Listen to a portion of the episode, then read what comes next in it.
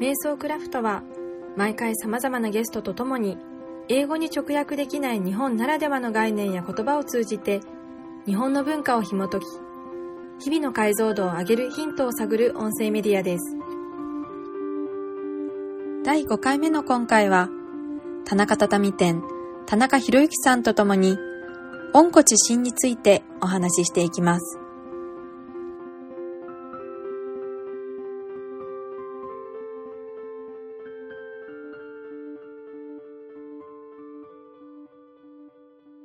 と、今日は、温故知新についておはい。話ししたいなと思ってまして。はい。でもなんかこれって、あの、私たち中学生で習ったんですかね？そうですね。ね、論語の。はい。論語とかの漢文、あ、四字熟語じゃないですかね。四字熟語ですね。確かに。それが一番最初ですね。はい。そうだ。それでその後論語、国語の授業とかで、古きを訪ねて、新新しきを新しきをすれば、知るってことね。は。はい。追って人なるべし。っていうのを習って、ね。まあはい。誰でもこう、知ってる四字熟語ではあるんですけど、うんうんうんなかなかそれを改めてこういう意味だよねって、あんまりこう、自分の言葉にしたことはなかったなというか。うんうんそうですね。結構今だからこそ結構重要かなっていうのはちょっと思ってたりはしてたんで、この業界入ってからも。畳っていうもの自体そのものを考えたときに、世界的に今エコとか、はい。あのそういうサスティナブルとか、そういう流れだとは思うんですけども、そもそもあの日本っていうのがこう資源がない国だったわけで、で、それがこう今こうあるのは、それをいかにこう有効活用してきたか、生かしてきたかっていうところがあって、で、畳自体も、あまりこう日本の人って今知らないとは思うんですけども、中身がよ稲わら、わらなんですよね。だから米を取った藁ができてて、で、表面にそのい草っていう草をこう、要はくるんでる状態なんですよね。ってことは、そもそもこう、藁とかって今、廃材って言い方おかしいですけども、うん。本当だったら、もう米を取って終わったものを、要は再利用じゃないですけども、うんうんうんうん。っていうふうに、まあ日本の昔からあるのも多分それって縦、まあ紙にもしてもそうですけども、そういうのって全部、あの、すべて多分有効活用というか、無駄なく使ってるもんだと思うんですよね。うん。ってことは、そもそも日本人、まあ、まあ、もったいないって言葉あるように、あの、そもそもの考え方、エコというか、うんうんうん。ベースが多分そこなんで、今、日本人の人が改めてエゴだって大声言うのは、ちょっとなんか違和感を感じるというか、まあそういう前にちょっとこう昔の生活スタイルだとか、うん、昔の日本が昔から残ってるものとかにちょっと目を向けるだけでもいっぱいこうヒントとか、うんうん。そういうのがあるとは思うんですよね。まあその一つの例として自分はこう、まあ畳っていうとこからその切り口入ったりしてたんですけども、で、温故知新っていうのはやっぱりこう、なんすかね、新しい解釈というか、古きを訪ねて新しく知るっていうよりかは、こう、新しい解釈を持ってっていうニュアンスなんですよね。どっちかというと。ああ、なるほど。うんうんうん。はいで、あのーそういう捉え方であるっていうと、あの、やっぱりこう、周りももちろん環境が変われば、あの、ただ単にこう、伝統のこう、やり方をすればいいっていうニュアンスとはまたちょっと変わってきてて、うんうんうんうん。周りの材げあの環境が変わればもちろんこっちとしてもちょっと変わってくると。で、まあ、あの、畳自体も材料もさっき今、あの、藁ができてるって言い方してたんですけど、今、現実を言うと結構出回ってるのが、中身があの建材ボードと言われるこう工業製品なんですよね。で、そういう材料になってくると、自分も縫い方を変えてたりするんですよ。うん。っていうふうに、多分その材料とかにもよって、やっぱその変えな、変える必要もあるっていう。だから温故知新っていうのはおそらくこう、単純にこう昔からあることをそのまま、そのまま持ってくるっていうよりかは、やっぱその状況に合わせた解釈で、その状況、その現在の解釈を持って、要はその新しい手法だったりとか、改善というか、多分そういうことニュアンスだと思うんですよね。うんうんうん。そうですね。はい。そこを多分、あの、まあ自分はそもそもこう畳ってもの自体はあんまり伝統っていうニュアンスがそんなないので、実へは。え、なるほど。そうなんですよ。あの、っていうのは、それも、あの、畳自体が、言ったら昔からおそらく、し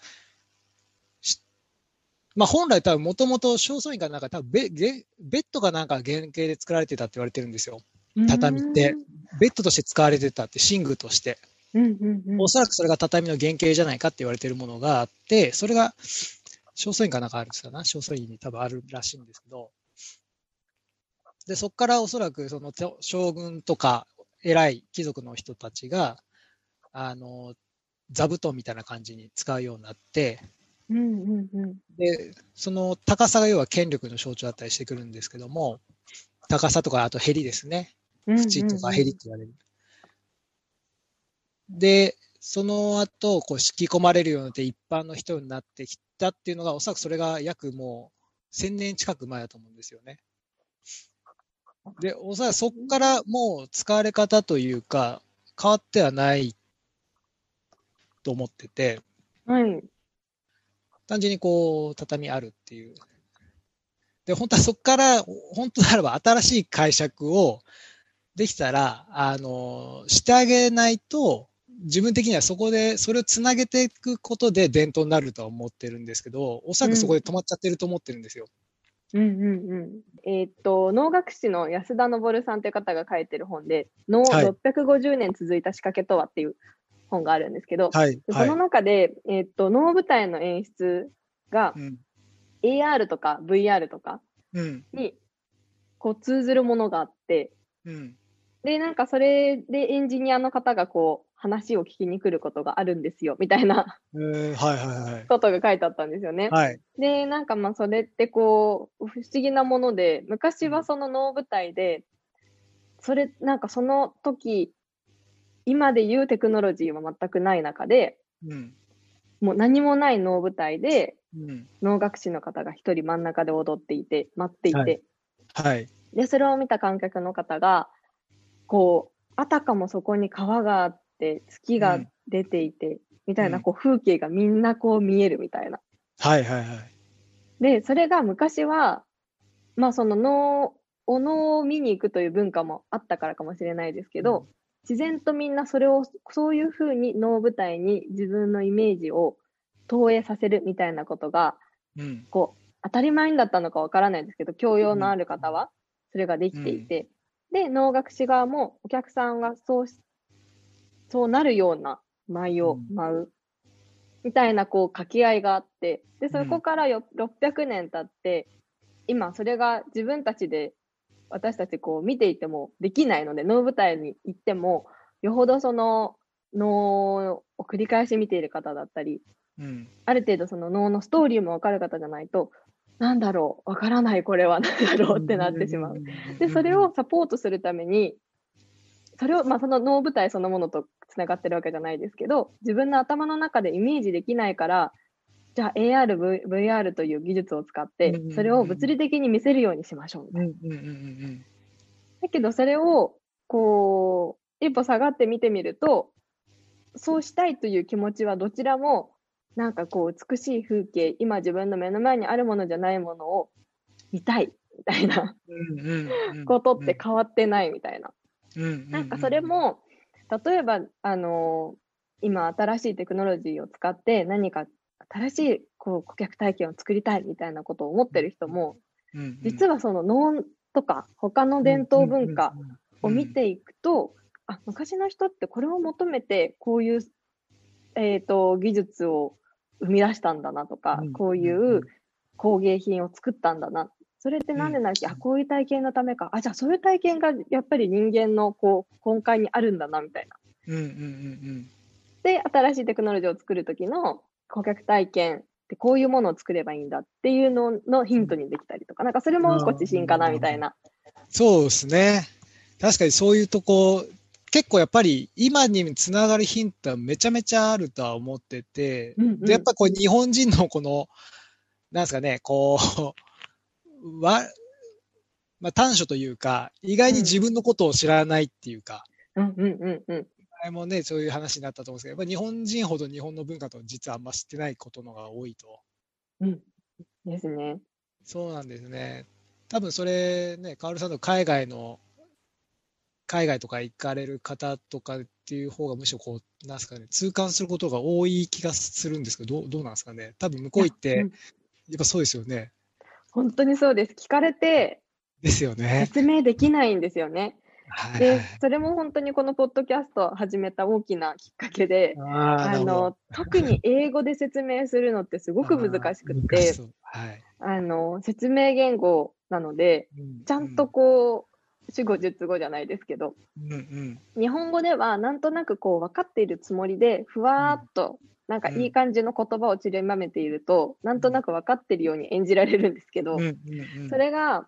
英語だとできなくて、それが自分の英語のレベルっていうのもあると思いますし、日本と同じ、うん。日本語と同じだけのこう概念が頭の中にパッと出てこないとかってなるんですけど、まあ、でもその日本語の概念で分かってると思ってたものも、実は英語にしてみると自分が分かってなかったことがすごく分かるっていうか、そうなんです。それはすごく感じますね。うん。なんか、いただきますとかっていうことも、あれ、英語でできるんですか？ありますできないです。なんかフランス語で似たのね、ボナペティとかはありますけど、立場が違っちゃうので召し上がれですし、あれだと。ああ、なるほど。うんないですよね。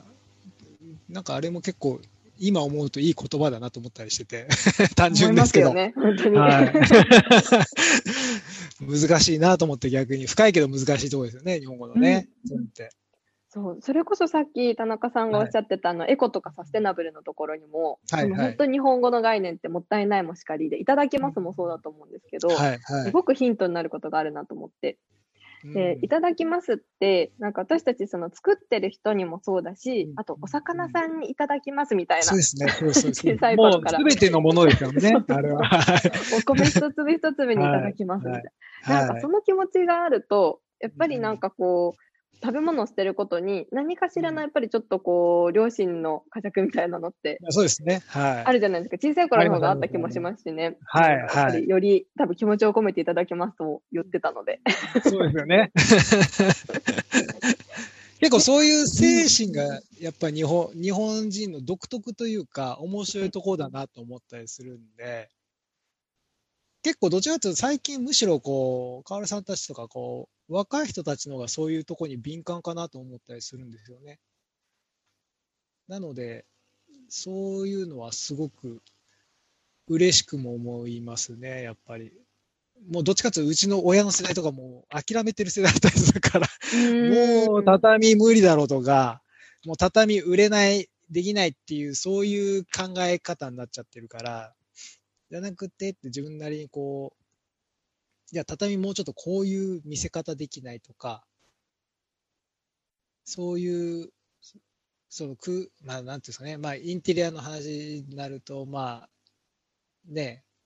前にちらっと言った、いね、畳だったら一本べりって弾き方だったりとか、あれも昔は結構料亭さんとかやってたやつですけど、今ほとんどやってる畳屋さんいなかったりするんですけど、こうん。れね、すごく好きで、うんうんうん。前見せていただいてすごいかっこいいなと思いました。あれはね、粋ですよね。うん 昔の料亭さんなんかがよく使ってたって手法だったりするんで、あれは結構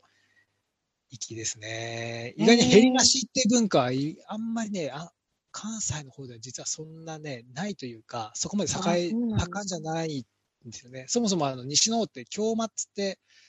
あの、江戸里、人、一回り大きいんですよね、畳自体が。あ、そっかそっか、聞いたことあります。京間と江戸間ってあって、うんうんうん。で、昔の京都の方、京間の方が一回り、あの、サイズが大きいので、減りなしとかだとさらにこう、さらに。幅広っっていうのもあって、材料が結構きついっていう、サイズ的にっていうとこもあったりして、まあやることはやるんですけど、多分あえてそんなにやる、なかったんじゃないかなと思いました。あと歴史的に見て、うんあの、今はあれなんですけど、減りなしって、それこそ昔は別名貧乏畳って言われるぐらいだったんですよ。うん。へえ、そうなんですか。逆ですね、今と、はいそしたら。そうなんですよ。今はもう高級品なんですけど、うーん。あの、そもそもヘリ自体が偉い人にしかつけれなかったものなんで、なるほど、そっか。そうなんですよ。で、今本当にヘリなしって、まあもともと琉球畳っていうのがあって、それは琉球表っていう材料で作られてるやつなんですけども、それはそもそもすごい丈夫なんですよね、草自体が。うーん。草が違うんですよ、普通のいぐさの畳表と。なので、ヘリを、ヘリをつけなくても、持った、持つんですよね。うんうんうん。だからヘリなしでやってたんですけど、あ、そういうことですか。そうなんですよ。材料の性質上うんそれでもいけたからそういうふうにしてたっていう。うんうんうんうん。で、まあ、今ちょっといろいろ自分でもその畳の見せ方、やり方で、まあ、ちょっと前にそのディーゼルさんの店舗の方にアートワークみたいなのも入れたのも完全にパネルが、パネルパネル化してて、そこにこう、ヘリというか、ヘリをこう、ディーゼルさんの服をヘリにしてやってるっていうのがあったりして、あれは多分、あの、畳が入ってるけども、こう、洋間にすごい馴染んでるようには見えてると思うんで、ああいう見せ方っていうのは面白いと思って、でやっぱり畳自体がもうどうしても畳が入ったら和室っていうニュアンスで取られちゃうので、うん。それをこう、畳が入ってもこう和室っていう風に認識されない空間とか、そういうのとか過去あったのかなとか、いろいろ調べたりしてるんですけど、意外にないので、やっぱり結構まだまだ、じゃあまだまだやりがあるなってとこがあって。そうですね。なんか今の伺ってると、なんかその昔のそのヘリの捉えられ方って、まあ、身分だったり、その時のその土地の違いだったりとかもするのかなっていうのを思ってて、なんかそれをこう逆手に温故知新として、そこから 学ぶとすると、なんかそ、それを例えばそのディーゼルの畳だったらもうディーゼルのロゴがバンってそこにヘリに出てるとか、それがじゃあルイ・ヴィトンですとか、グッチですとか、っていう風になんかヘリで見せるみたいになったら、なんかその昔のヘリ、ヘリってこんなに重要だったんですよって、今ヘリどんどんなくしちゃってるけど、うんうんうん実はヘリってポイントだったんですよって。で、なんか前にあの田中さん、あの、たうん畳で作った、あの、カバンのデッサンとか、カバンだったかな？ああ、はいはいはいはいはい。のデッサン見せてくださったじゃないですか。はいはいはいなんかそれにも使えそうとか思ったんですよそうですね。だその場合は畳を、あのー素材として考えてるんですよね、自分ね。うん、うん、うん。そうなってくると、今までこう床材だったものが一つの素材にしかならなかったりするし、結構分解してみたらまだまだ、こう、なんていうんですかね、全然手入れてなかったとこがいっぱい出てきたりしてたんで、うん。その空間の、ちょっと照明も絡んでくるとは思うんですけども、畳はやっぱり横からの光っていうのがすごく面白くて、うん。っていうのは、い前までは、あのー今はもう、なんですかね、上から基本的に当てるライトって言えばいいのかね、シーリングライトだったり、ダウンライトだったりっていうのがメインだとは思うんですけど、本来、日本人は横からの光だったんで、うん暗ンだったりとか、うんあとは日差しを長くして直射日光をできるだけこう上から入らないように光をしてたんで、なので畳自体もやっぱり横からの光、間接照明だったりとか、そっちの方の相性がすごくいいんですよね。舐めるような光というか。うんうんうんうん。だから普通の和室でもちょっと横からファーってこう伸ばすような光やってるだけでも全然こう印象が変わったりすると思うんで、へえ。それもね、もう今じゃおしゃれって思うかもしれないですけど、多分江戸時代なんかはもう当たり前の風景だったはずなんですよ、横からの光とか。うん、でもなかなかね、今そういう現実にそういう空間で実はあんまほぼな、あんまりね、なかったりするし、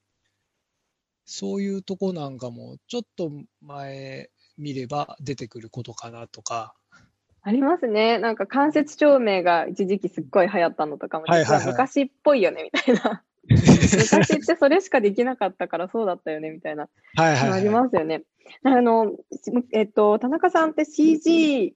での、はいはいあの、空間デザインもされてるじゃないですか。はい、はい、はい。で、なので、まあ、前にインタビューさせていただいた時も、その畳という、畳の職人という顔と、CG デザイナーという顔と、そのなんか時代的に見ると両極端というか、そのあたりもお話聞かせていただいたことがあって、はいはい。で今の照明の話とかも、はい、畳の世界を知らないと、その CG のインテリアデザインの時に横からの照明を入れるみたいなのも、うん。アイディアとしてパッと出てこないことが多いんじゃないかなと思って。なんかその、そこのこう、畳職人としての知識う、ん経験から新しい CG でのそのインテリアデザインのアイデアとか、なんかその辺ってどんなリンクがあるのかなと思って。あーお伺いしたかったです 結構、あの、とっかかりは本当ちっちゃいことで、あのね、前に、あの、前これお話ししたとは思うんですけど、自分が今目指そうというか考えてる理想的な空間っていうのが、要は大正時代ぐらいの空間だったりしてて、うん。あすごい好きです。それはそ。れは、あの、なんでかっていうと、こう、その直前まで完全に和だったんですよね、畳が。うん和の要素だったところに、あの、文明開化で一気にこう、海外の。要素が入ってきてるとこなんで、やっぱ大正時代って、その、和と洋がものすごくガッてこう混ざってる空間だと思うんですよね。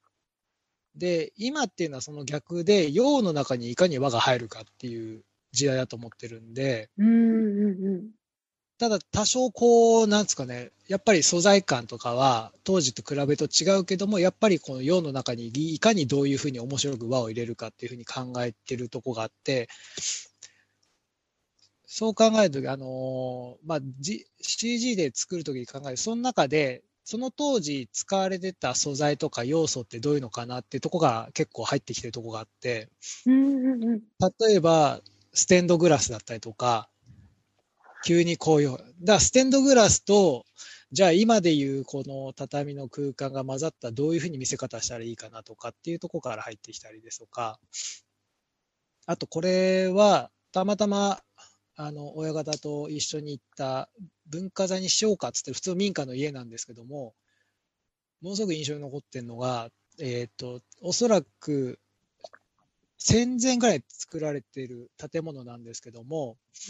普通にこう、入り口のパーって扉開けると一枚のこう、襖が出てくるんですね。で、その襖の取っ手が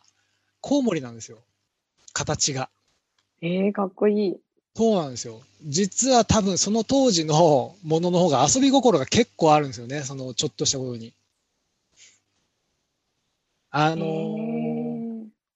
多分そあの名残だと思うんですよ。あの、例えば陣屋でこう釘、釘隠しをうさぎの形にするとか、うんうん。ちょっとしたとこにそういう像、なんですかね、ちょっと動物の形を使ってみるとか、ああいうちょっとした遊び心って言えばいいんですかね。うんうんうん。そういうとこをちょっとこう、遊んでみたらいいかなとか、そういうとっかかりで、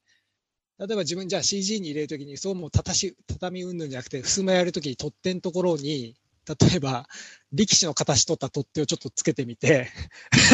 ガンってこう合わしたときに、こう、がっぷり四つじゃないですけど、みたいな、こう見せ方が面白いなとか、うんうんうん。だからそっから広げていったりとかするんですよ。だから本当に最初、とっかかりすっごいちっちゃい、ちょっとしたわずかなことだったんですよね。うんうん。そっから、こう、いかにこう、無理やりこう、畳にこう、つな、こうじゃあこういう空間にじゃあ畳がどう入ったら面白いかなって見せ方っていうふうに考えたりしてて、するんで、あんまり空間が、こういう空間を作ろうっていうよりかは、どっちかっていうとそういうとこが入った方が結構すんなり空間がまとまりやすいというか、結構あっうんうんうん。たりしますね。前にあのお見せしたあの、覚えてらっしゃいます？ステンドグラスの CG のやつって。前のあの、なんだっけ、皆さんとこうお話しさせてもらった時にこんな作った。あれ実は奥見ると襖が力士なんですよ。そうなんですか？あれ同じ CG なんですよ。へーあれはむしろあのちょっと拡大してみてみよう。あれはステンドグラスよりも先に力士を先に作っちゃったんで。あ面白いですね、そういうの。はいだからそういうとこなんですよね。意外にちょっとちっちゃい、本当些細なとこから広げていくというか、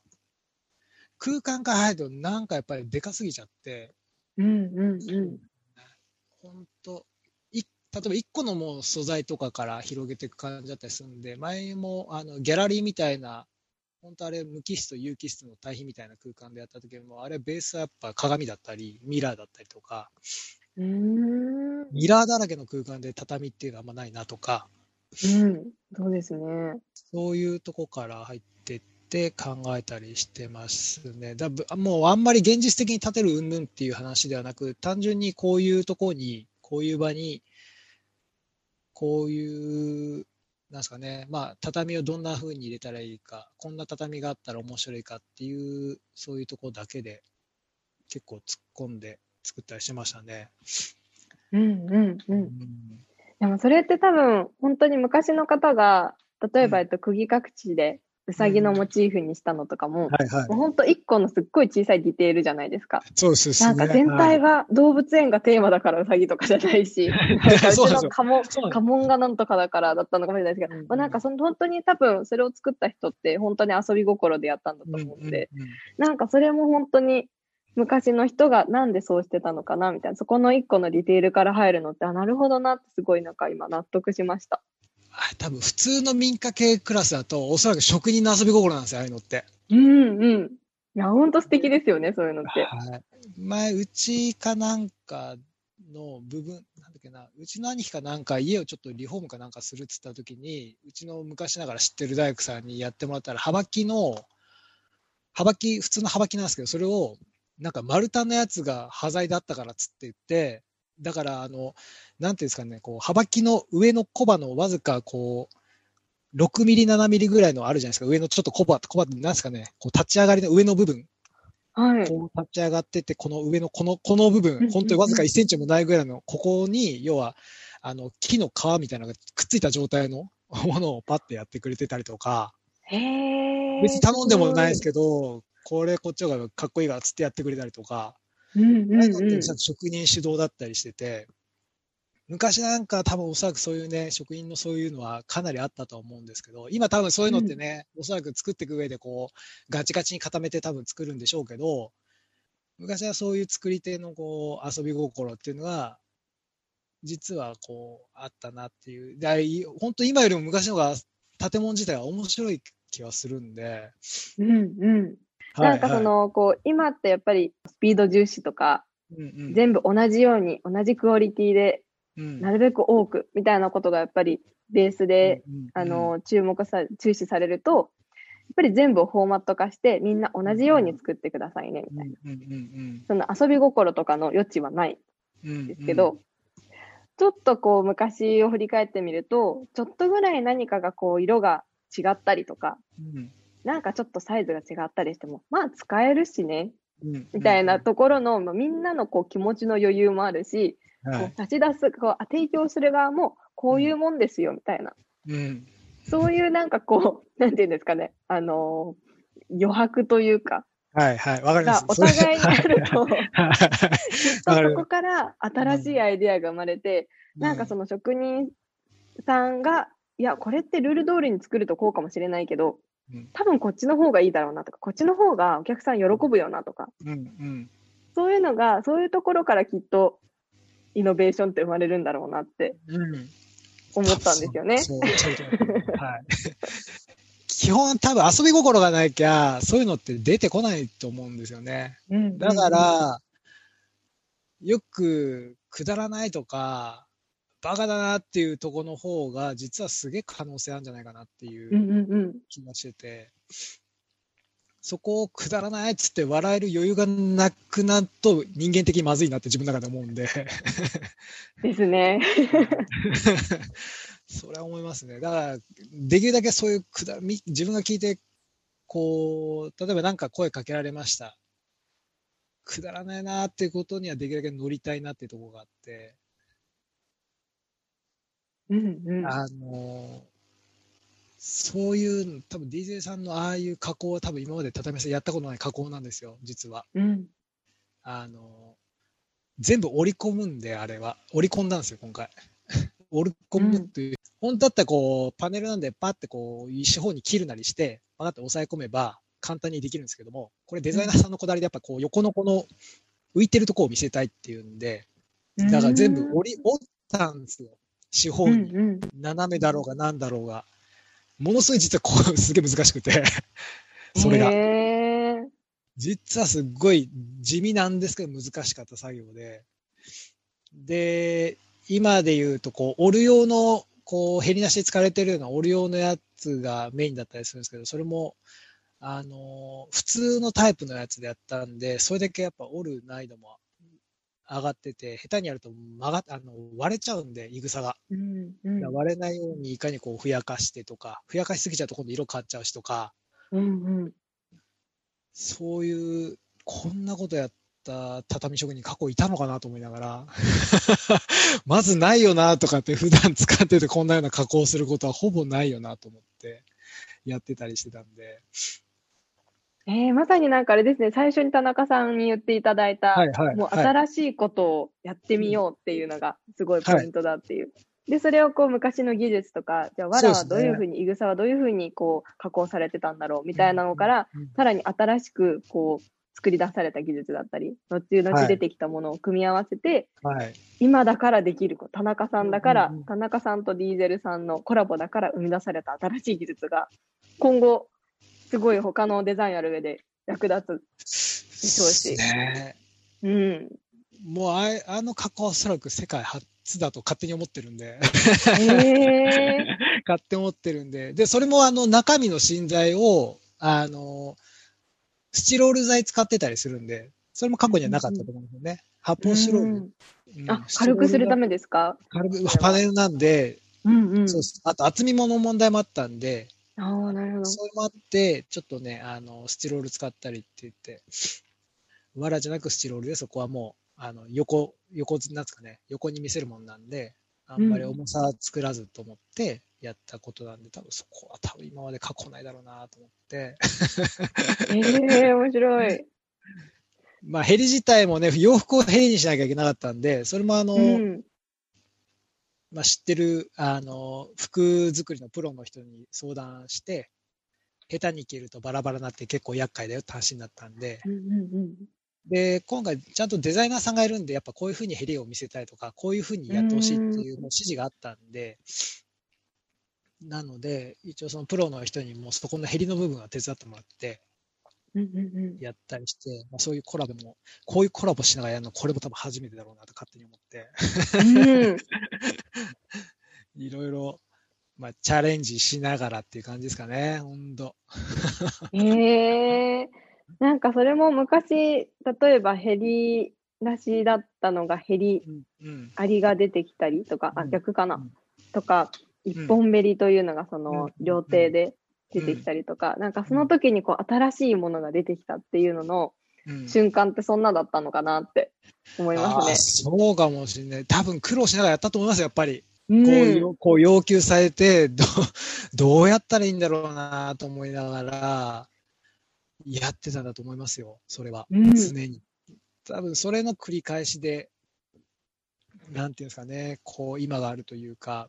うんうん。逆にこう、例えば京都の畳の有色有足畳って言って、逆にこうしなきゃいけないっていう伝統のやり方もあるんですよね、ものによっては。うんうんうん。で、それはそれで、あの、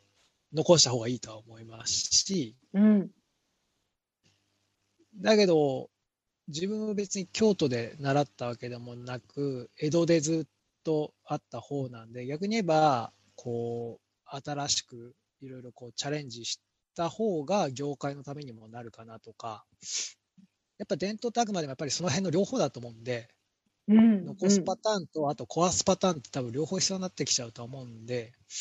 で、伝統は別に目指すもんじゃなくて、結果的にこそうですねう、。その当時の人ら、当事者がこれはいいよって思いながら、できるだけこう、なんですかね、こうやってやってやってきたものが最終的にこう伝統とか文化になるかなとは思うので、うんうんうん。だやっぱりベースにあるのはやっぱできるだけこうあ新しくというか新しいものに、その自分が扱っているものに対して新しい解釈を与えていこうっていうのが自分的にはこうすごくなんですかね常日頃考えてることなんでねだぜそうなってくるとどうしても比較としてこうちょっと前のこと。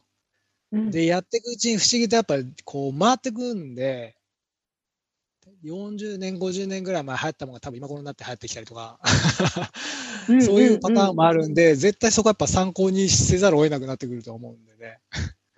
あ今すごいおっしゃっていたな、いただいたので、あはい。すっごい重要だなって思ったのが、そはい。の伝統の、こう、伝統を守るとか、うん。伝統をこう受け継ぐうん。みたいな話をするときって、うん。なんとなくこの、まあ、私たちって、